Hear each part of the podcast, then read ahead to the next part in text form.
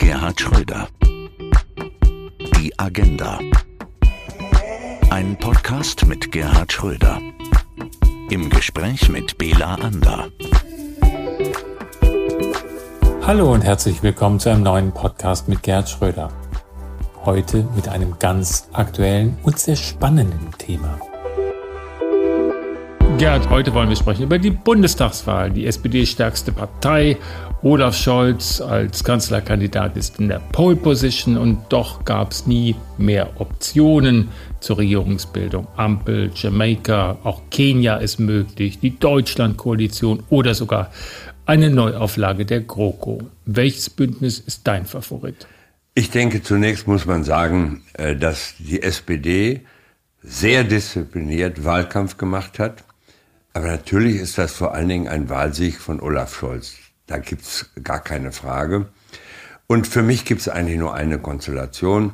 Das ist das, was man Ampel nennt. Nämlich eine Konstellation aus der SPD, die führt, und äh, äh, den Grünen und den Liberalen. Übrigens, es gibt ja die Diskussion über Reformkoalitionen. Sehr interessant. Es gab ja historisch schon einmal zwei die gebrochen haben mit CDU-Vorherrschaft. Die eine war die sozialliberale Koalition von Willy Brandt und später Helmut Schmidt, die zu tun hatte natürlich mit der Ostpolitik, Willy Brandts großes äh, Verdienst, und die zu tun hatte natürlich auch mit den ökonomischen Reformen, für die Helmut Schmidt äh, gesorgt hat. Ich erinnere, G7 ist eine Erfindung von Helmut Schmidt, von äh, Carter und von Giscard d'Estaing. Ist ja vergessen gelegentlich, aber das war sozialliberale Koalition. Und dann gab es eine Zukunftskoalition. Ich hatte die Gelegenheit, sie führen zu dürfen. Das war Rot-Grün. Was liegt eigentlich näher, wenn man über Zukunft nachdenkt, als eine solche Konstellation zwischen Grünen, äh, FDP und SPD, als die neue Chance der Erneuerung zu begreifen und alles andere sollte man weglassen. Sehr interessant, weil Zukunftskoalition war ja ein Begriff, den sich Armin Laschet zunächst mal geschnappt hat, aber eigentlich äh, sagst naja, du, ist das. Das sind so äh, Spin-Doctors, die das dann machen, aus Verzweiflung, aus was auch immer. Jedenfalls, die Ampel wäre eine Chance, Deutschland zu erneuern. Und zwar auch das will ich sehr sagen, äh, wegen der FDP ökonomisch vernünftig. Denn das muss ja dabei sein. Auch die SPD, Olaf Scholz ist natürlich jemand, der Ökonomie im Auge hat. Und wenn dann die Grünen die ökologische Komponente einer solchen Konstellation besonders betonen, was spricht dagegen? Meinst du, Gerhard, das geht so einfach? Das klingt ja alles sehr gut und wenn man das hört, dann denkt man, Deutschland wäre damit auf einem guten Zukunftsweg. Wir haben aber so unterschiedliche Vorstellungen. Zum Beispiel gibt es von den Grünen ja diesen absoluten Klimaschutzplan von Robert Habeck, der vorsieht, dass 500 Milliarden Euro in den nächsten zehn Jahren investiert werden sollen zu einem Umbau, auch zu Investitionen in einen ökologisch in äh, CO2-reduzierenden Umbau unseres Wirtschaftssystems. Und wir haben dagegen natürlich auch die Schuldenbremse, die ab nächstem Jahr wieder greift und wo die FDP sagt, naja, das muss auch eingehalten werden. Wie siehst du diese beiden? Ja, die beiden reden ja miteinander und ich bin ja sehr gespannt, was dabei rauskommt. Wahrscheinlich wird es so sein, dass die 500 Milliarden, naja, die sind erstmal im Wahlkampf äh, äh, diskutiert worden. Das ist halt so. Und bei der FDP keine Staatsausgaben im Wahlkampf diskutiert worden. Das ist auch halt so. Ich denke, dass wenn die beiden, und deswegen finde ich es in Ordnung, wenn die zunächst einmal miteinander reden, sich ein bisschen annähern, wird es leichter für Olaf Scholz, einen Kompromiss aller drei hinzukriegen. Denn Olaf hat ja sehr deutlich gemacht, dass die soziale Komponente die Komponente der SPD ist. Und im Übrigen, die Tatsache, dass er sehr frühzeitig gesagt hat, 12 Euro Mindestlohn, hat natürlich auch dazu geführt, dass die Linke keine Chance hatte. Die sind ja nun wahrlich knapp in den Bundestag gekommen. Und zwar nur deswegen, weil Stahr, wie sie äh, gelegentlich an die Seite gedrängt haben, zum Beispiel Gysi, äh, das Direktmandat geholt haben. Äh, insofern ist die Linke knapp an der Katastrophe, nebenbei bemerkt, die ich ja als Partei gegönnt hätte, vorbeigeschlittert. Also von daher denke ich, dass äh, die Zukunft am besten in einer Ampelkoalition mit Olaf Scholz an der Spitze und mit einem ausgewogenen Verhältnis zwischen ökologischer und ökonomischer Modernisierung, da spielt Digitalisierung eine Riesenrolle, äh, gemacht werden kann. Welche sind aus deiner Sicht die großen Zukunftsaufgaben, vor denen diese Koalition? Ist ja deutlich. Äh, jeder redet über Klimaschutz, das ist richtig so. Und äh, das finde ich auch in Ordnung. Aber es muss natürlich in Einklang gebracht werden mit den ökonomischen Erfordernissen. Äh, wir können ja nicht einfach sagen, es gibt nur noch ein Thema, äh, das ist Klima. Nein, es gibt auch noch die Frage, wer soll aus guter Arbeit Geld verdienen? Im Übrigen, es gibt ein paar internationale Probleme. Ist ja nicht so, dass Kriege und militärische Auseinandersetzungen es äh, nicht mehr gäbe, nur weil es das Klimaproblem gibt. Es ist auch nötig, eine rationale Außenpolitik für Deutschland zu entwerfen. Und die kann ja nicht darin bestehen, dass man sich an einem Handelskrieg zum Beispiel mit China beteiligt. Denn wo soll denn eigentlich die deutsche mittelständische Industrie, die in China einen Riesenmarkt hat, von den Autos gar nicht zu reden, das darf man ja in Deutschland angeblich nicht mehr, äh, wo soll die denn eigentlich ihren Markt finden, wenn nicht mindestens auch in China, nebenbei bemerkt auch in Russland? Aber wäre das nicht schwierig, mit einem grünen Außenminister diese etwas pragmatischere Sichtweise auf äh, Außenpolitik durchzuführen? Ich habe da ja Erfahrungen gemacht. Als ich eine rot-grüne Koalition geformt habe, gab es einen Außenminister, der mich gelegentlich an Rationalität und an interessengeleiteter Außenpolitik wirklich noch überholt hat, nämlich Joschka Fischer, der ein glänzender Außenminister war. Insofern setze ich, was die Grünen angeht, auf die Lernfähigkeit, auch in der Außen- und Sicherheitspolitik. Da werden nicht alle Blütenträume wachsen können. Und äh, wenn man glaubt, man könnte mit Sanktionen Russland oder gar China in die Knie zwingen, um sie zu einer anderen Politik zu bewegen, ist das blanke Illusion. Wir sehen, Gerd, äh, die SPD hat 25,6 Prozent erreicht. Das waren 10 Prozentpunkte mehr, als äh, sie ein paar Monate vorher dauerhaft hatte und zu behalten schien. Aber es ist immer noch weit entfernt von deinen Zahlen. Du hast äh, über 40 Prozent geholt, 98, 38 Prozent 2005, damals noch immerhin 34 Prozent. Kann man denn wirklich einen Regierungsauftrag aus solchem Ergebnis ableiten. Muss man. Ist doch klar. Die stärkste Partei, und das ist die SPD, dank Olaf Scholz, das muss man klar sagen, muss äh, den Regierungsauftrag für sich in Anspruch nehmen. Die anderen sollten das besser nicht tun, aber natürlich nicht mehr mit Koch und Kellner.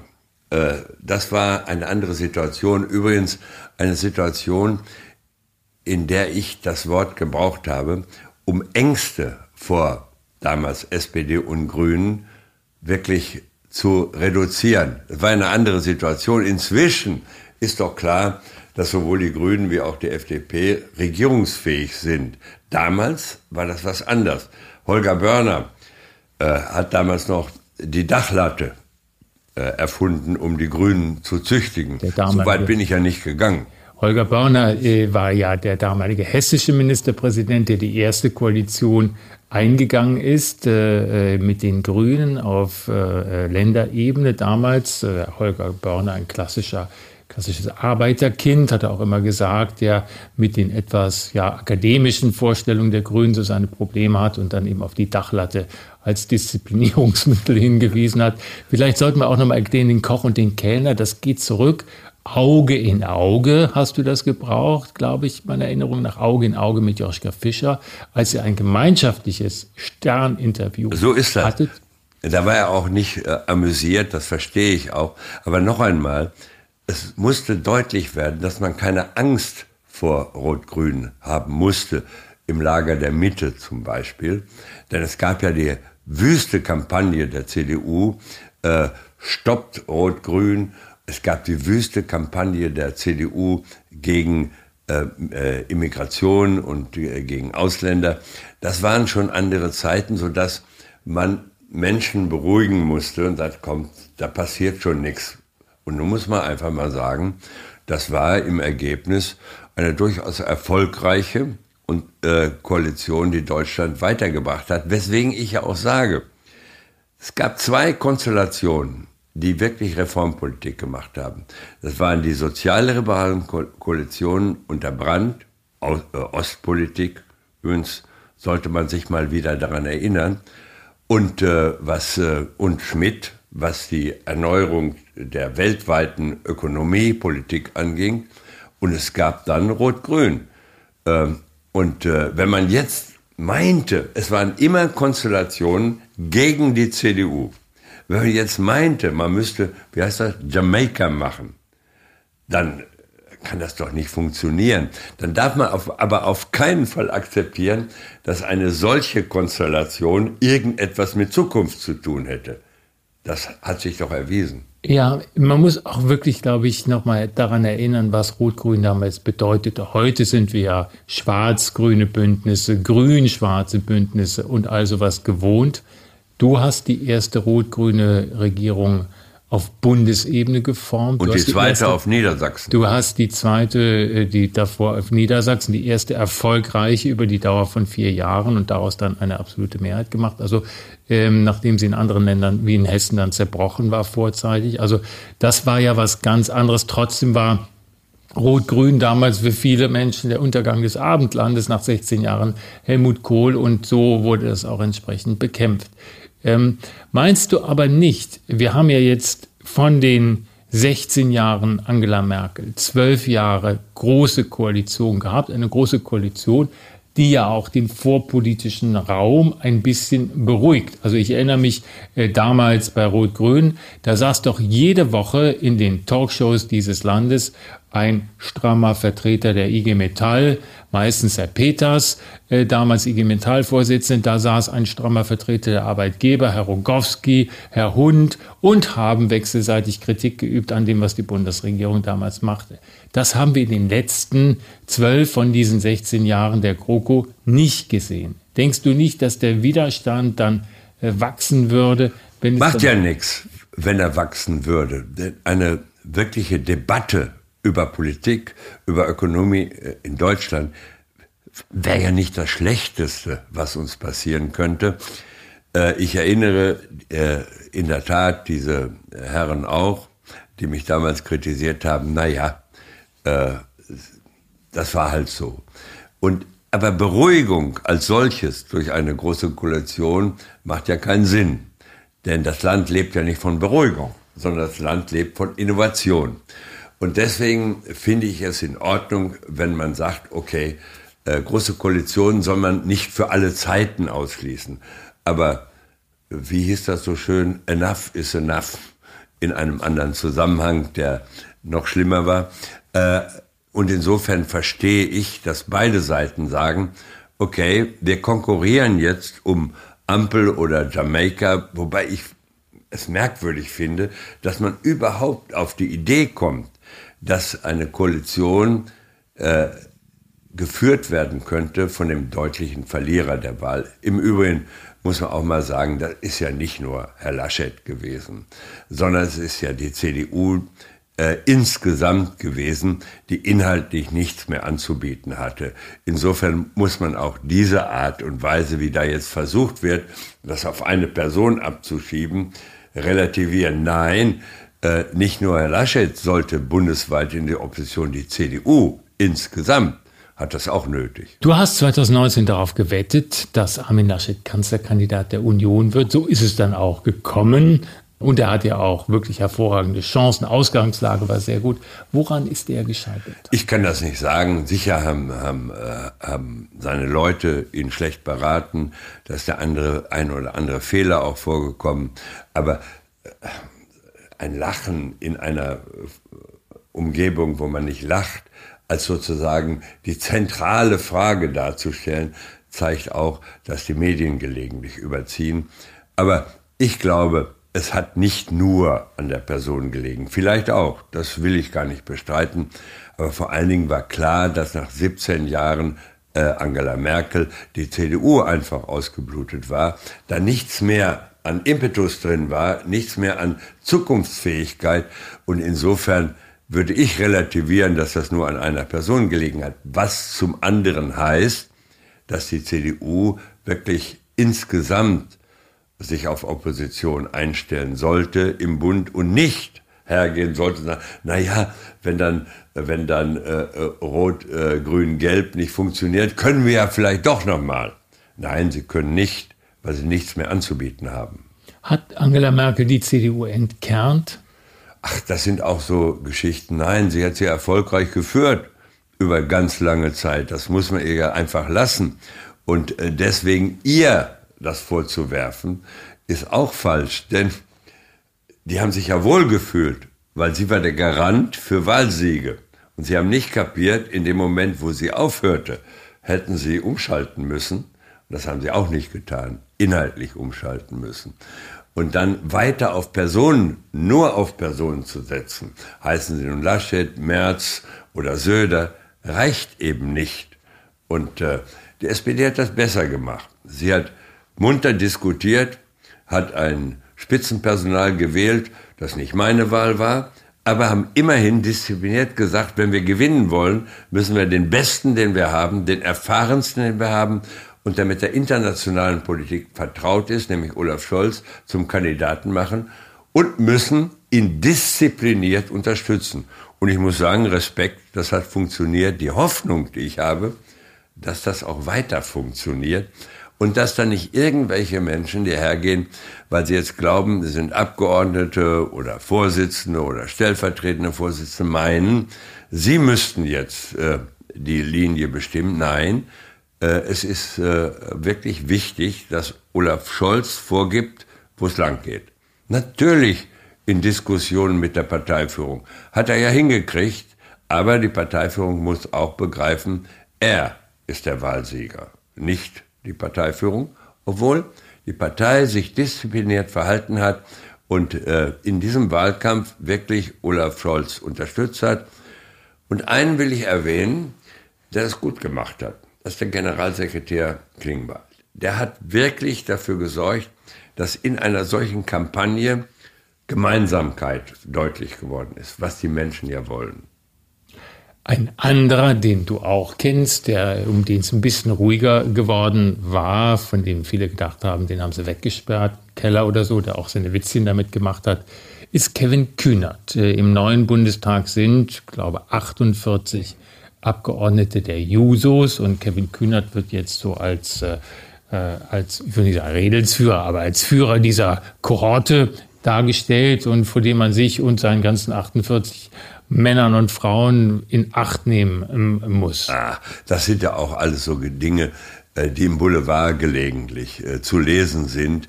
Nein, ich denke, dass alle wissen in der Fraktion, dass sie ihr Mandat vor allen Dingen der Kandidatur von Olaf Scholz zu verdanken haben. Das wissen sie, auch wenn sie gelegentlich, damit wird man leben müssen, in der Öffentlichkeit anders auftreten. Das ist halt so. Aber ich glaube, dass äh, die SPD begriffen hat, dass ihre Diszipliniertheit und die Tatsache, dass die Führung der SPD anerkannt hat, dass nur mit Olaf Scholz die Wahl zu gewinnen ist, dass das bleiben wird. Wenn das nicht bleibt, wird es eng. Aber ich bin ganz hoffnungsfroh. Jetzt ähm, gibt es äh, ja diese Sondierungsgespräche äh, und zwar äh, Vorsondierungen von äh, dem Generalsekretär der FDP, Volker Wissing, dem Parteivorsitzenden Christian Lindner und dann eben Annalena Baerbock und Robert Habeck von den Grünen, also dem grünen Spitzenduo der Parteivorsitzenden. Das ist eine neue Abfolge. Ne? Sonst lädt ja eigentlich der Wahlgewinner ein zur Sondierung. Ist das ein sinnvolles Verfahren? Kann sein, äh, denn die größten Unterschiede sind ja möglicherweise zwischen FDP und, und Grünen. Und wenn die ein bisschen eingeebnet werden, äh, bevor es eine Ampel gibt, äh, kann das ja nur vernünftig sein. äh, weil man dann denkbare Konflikte vorher ausräumt, Konflikte, die auch inhaltlich bei den Koalitionsvereinbarungen sonst äh, deutlich werden würden. Nein, ich glaube, das ist gar nicht schlecht, dass die beiden zunächst mal miteinander reden, weil sie die größten äh, Nicht-Schnittmengen, so heißt das ja wohl inzwischen, haben. Ja, also aus der Mengenlehre, genau, da kenne ich auch noch den Begriff. Witzig ist ja, wie das Treffen sich vermittelt hat. Der Generalsekretär der FDP hat ein Foto gemacht, ein Selfie von allen Vieren und alle haben das gleichzeitig auf dem Kanal Instagram gepostet mit dem gleichen Text.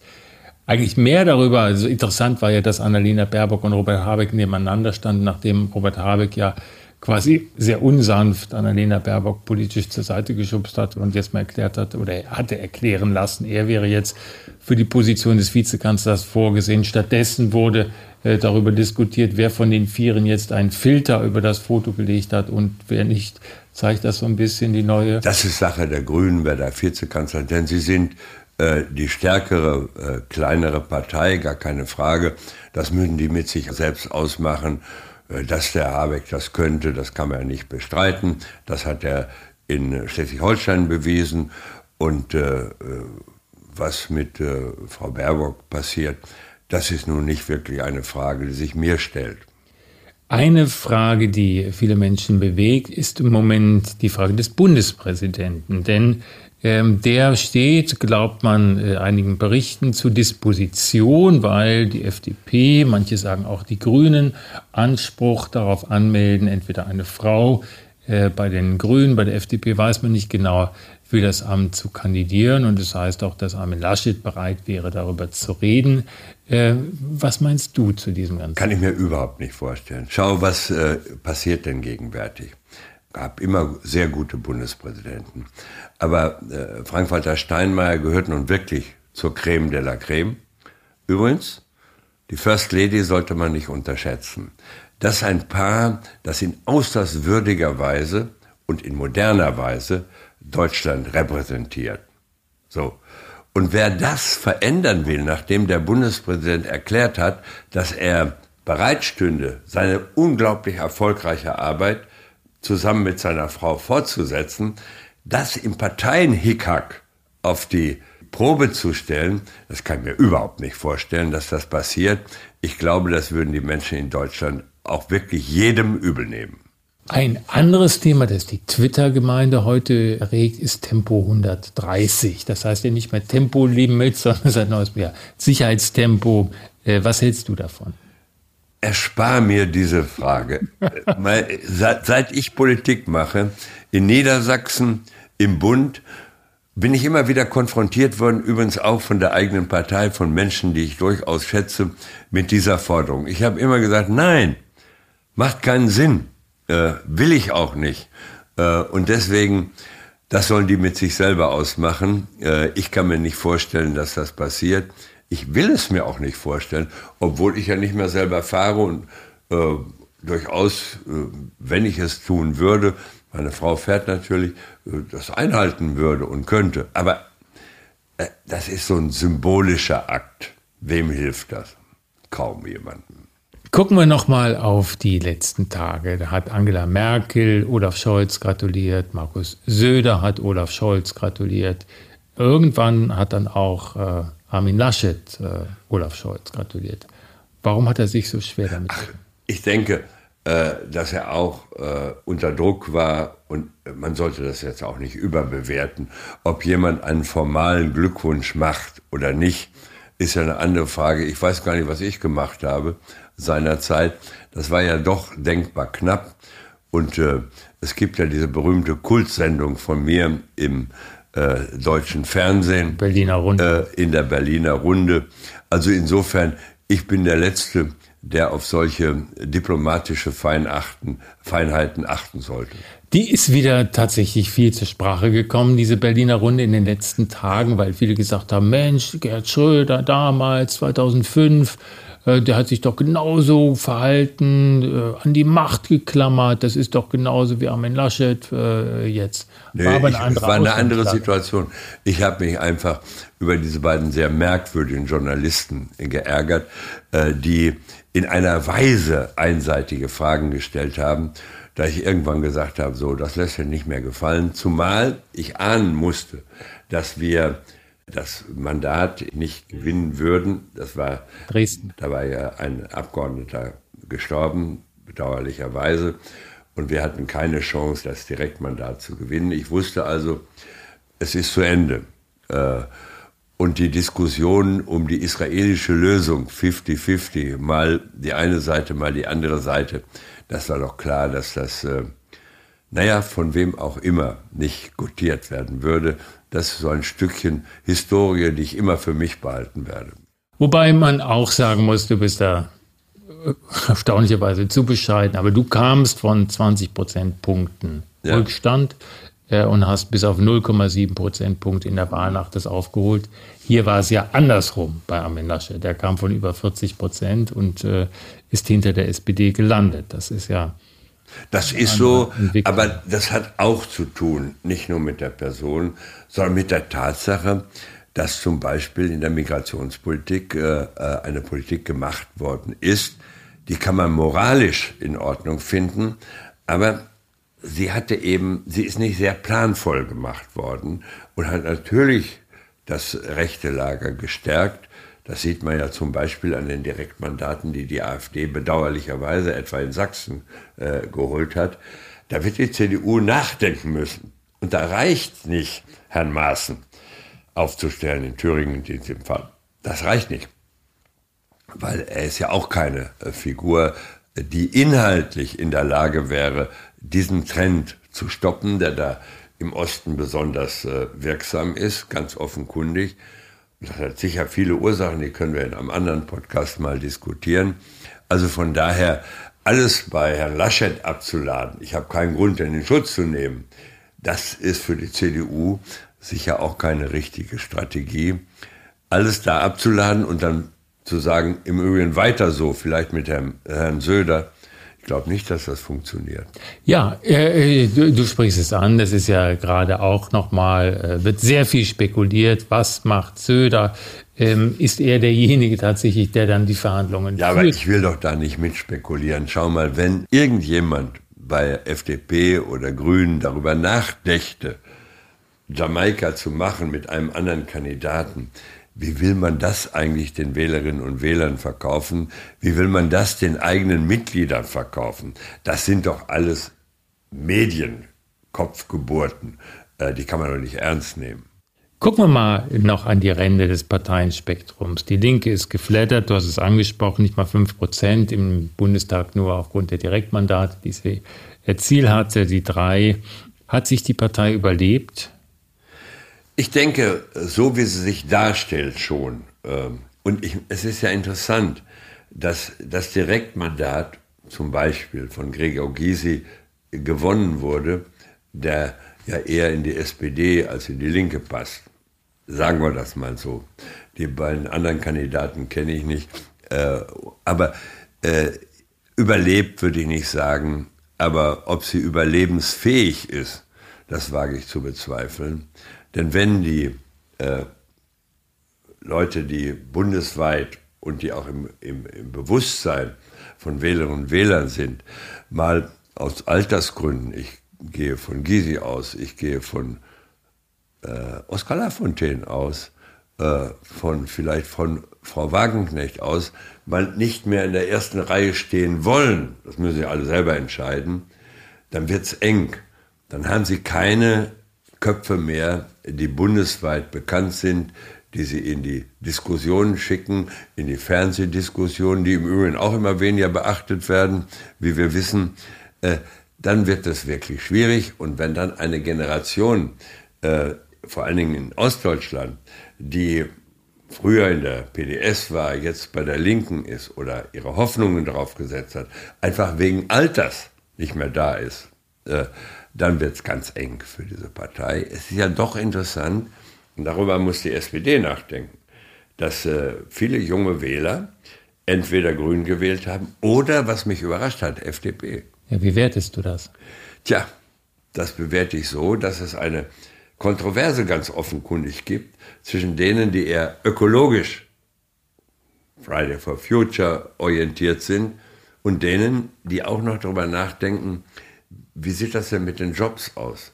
Wie sieht das mit unseren Karrieren aus? Und die SPD muss aufpassen, dass sie zwischen diesen beiden Polen nicht zerrieben wird und dann auf einmal nicht mehr die Besten unter den jungen Leuten bei der SPD sind oder bei den Jungsozialisten sind, sondern nur diejenigen sind, die, naja, besser erst ihr Studium abschließen, als äh, Politfunktionäre zu werden. Wir wissen, wen du im Blick hast. Gucken wir auf die AfD. Die große Stärke dieser Partei, äh, nicht nur in Thüringen, sondern auch in Sachsen, wo sie die CDU hinter sich gelassen hat. Du hast einen der Gründe erwähnt, die Migrationspolitik. Siehst du noch andere Ursachen dafür? Na gut, ich glaube, dass ja, ja interessant ist, dass in vielen Bereichen, wo die besonders stark waren, der Anteil der Ausländer geringer ist als etwa in Westdeutschland oder im Ruhrgebiet, wo das weniger eine Rolle gespielt hat. Das sind teilweise diffuse Ängste, die da, eine, äh, die da sind, hat aber auch damit zu tun, dass immer noch eine Generation mit tonangebend ist, die sich als Verlierer der Einheit betrachten, es ja teilweise ökonomisch auch geworden sind. Und äh, das nicht aufgearbeitet worden ist, haben natürlich populistische Parteien immer eine Möglichkeit, naja, Terrain zu gewinnen durch platte Sprüche, durch äh, Aussagen, die einfach klingen, aber inhaltlich äh, entweder nichts wert sind oder gar nicht zu realisieren sind. Insofern ist das im Moment eine Übergangssituation. Ich würde immer noch nicht darauf bauen, dass sich eine Partei rechts von der CDU, also die AfD, vor allen Dingen auch von der CSU, auf Dauer etablieren kann. Eine offene Frage, aber auch wenn das so ist, es gefährdet doch nicht die entwickelte Demokratie in Deutschland. Wir haben doch die Situation äh, mit der AfD auf der einen Seite, Linke auf der anderen Seite in allen europäischen Ländern. Insofern, was sich im Moment in Deutschland in den letzten zehn Jahren vollzogen hat, ist doch die Europäisierung des deutschen Parteiensystems und das folgt ja einer Ausdifferenzierung der Gesellschaft. Das heißt, die großen Volksparteien sind ja deshalb nicht mehr so groß, weil sie die unterschiedlichen Erwartungen denkbarer Mitglieder und vor allen Dingen denkbarer Wählerinnen und Wähler gar nicht mehr zusammenbringen, weil die zu unterschiedlich sind. Und deswegen gibt es doch diese Aufspaltung in mehrere Parteien. Das muss einen nicht beunruhigen. Jetzt gibt es Länder, wo es trotz dieser Ausdifferenzierung des Parteiensystems gelungen ist, der jeweiligen Partei große Erfolge zu erzielen. Gucken wir nach Mecklenburg-Vorpommern, Manuela Schwesig beispielsweise. Wie ist denn das möglich? Also Frau Schwesig ist einfach nur gut. Die ist tüchtig, die kann mit dem Menschen kommunizieren äh, und äh, da sieht man, dass in einem überschaubaren Bereich, etwa in Land wie Mecklenburg-Vorpommern die Personen mehr Bedeutung bekommen, als das vielleicht in der Parteiendemokratie sonst der Fall wäre. Und insofern, sie ist schon ungewöhnlich, das muss man sagen, ungewöhnlich gut. Und äh, sie hat auch einen klasse Wahlkampf gemacht, in dem sie einfach ihr Bild gezeigt hat, mehr war das nicht, äh, und gesagt hat, eine Frau für MV. ja, äh, ich meine, da muss man wirklich mal sagen, das war sehr gut gemacht. Außerdem hat sie eine Regierungskoalition ähm, äh, vorzuweisen gehabt, die ja tüchtig war für ihr Land. Und sie hat ja bereits erklärt, dass sie das gerne fortsetzen will. Übrigens auch sehr klug, dass sie jetzt nicht sagt, nö, mit der CDU will ich nicht. Warum? Sie haben ordentlich regiert, sie hat einen Riesenerfolg. Warum sollte sie auf andere Pferde setzen? Zwei Fragen noch, äh, Gerd. Einmal, wir haben in diesem Wahlkampf äh, die unglaubliche Macht auch von Bildern gesehen. Also du hast das Lachen erwähnt, natürlich nicht der ausschlaggebende Grund, aber es gab noch einige Momente, die wirklich tatsächlich in der Bildsprache eine große Rolle gespielt haben, offenbar auch äh, um den einen oder anderen Kandidaten so darzustellen. Zum Beispiel? Zum Beispiel Armin Laschet, wie er in einem Flutgebiet war mit einem Regenschirm. Viele haben gesagt, das sei halber gar nicht Ja, richtig das sind, Perspektive. das, sind, das sind Fehler. Aber ich meine, da muss man auch mal sagen, ein Kandidat in der Position ist unter einem mindestens 18-stündigen Dauerstress. Wenn er sechs Stunden Schlaf hat, ist das schon viel. So. Und dann brauchst du auch ein Umfeld, dass man sagt, pass mal auf, das geht so nicht. Da muss man ihn selber auch in Schutz nehmen. Da haben Leute auch um ihn herum versagt. Einfach. Also ich habe nochmal, ich habe ja keinen Grund, da irgendwelche Entschuldigungen zu finden. Ich rede nur aus eigener Erfahrung. Wenn ich in der damaligen Zeit bei mir etwas schiefgelaufen ist, dann waren da Leute, die gesagt haben, hast du das genau überlegt?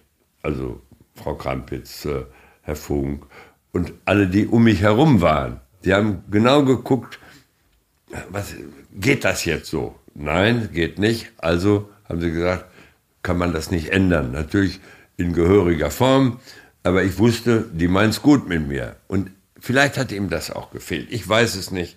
Äh, aber äh, immer nur zu sagen, es, der große Fehler der CDU wäre, zu sagen, wenn Laschet Vergangenheit ist, ist alles wieder in Ordnung. Nein, ist es nicht. Denn es ist eine Niederlage, sicher auch des Kandidaten, aber vor allem der Partei, die sich zu lange auf die Strahlkraft von Frau Merkel, die es ja gibt, verlassen haben. Ja, es gibt ja die schöne Tradition im amerikanischen, in der Ämternachfolge, dass der ausscheidende Präsident in der Schreibtischschublade im Oval Office einen Brief hinterlässt an seinen Nachfolger. Jetzt ist Olaf Scholz, wenn er denn Kanzler wird, dein Nachnachfolger. Gesetztenfalls, du hättest da einen Brief für ihn hinterlassen. Was hättest du ihm Ich? geschrieben? Ja. Nein, ich würde keinen Brief hinterlassen.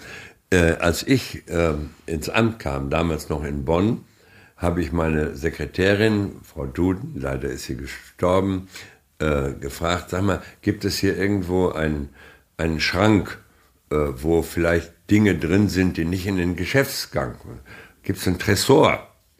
Ja, es gab so einen holzverkleideten Tresor. Ich sage, Mensch, hast du den Schlüssel? Ja, der lag immer hier in meiner Schublade. Äh, sie war ja die Sekretärin von Schmidt, also da, dazwischen waren ja lange Zeiten von Kohl. Ich sage, guck doch mal, ob der da noch liegt. Und der lag da. Und dann schloss sie das auf. Dann waren hinter der Holzverkleidung zwei Kühlschränke. Oben drin lag Wein, unten drin Futter. Und das Aber nicht mehr von Helmut Schmidt wahrscheinlich. Nein, von Kohl. Und äh, ich kenne sogar noch die, die Marke äh, von, von dem Wein, war nicht mein Fall. Aber immerhin, das hat mir übrigens Kohl sehr sympathisch gemacht. Ne? Nicht irgendwelche Geheimgeschichten, sondern Fourage. Was würdest du Olaf Scholz mit auf den Weg geben? Gar nichts. Gar nichts. Das muss er selber finden und äh, das wird er auch selber finden.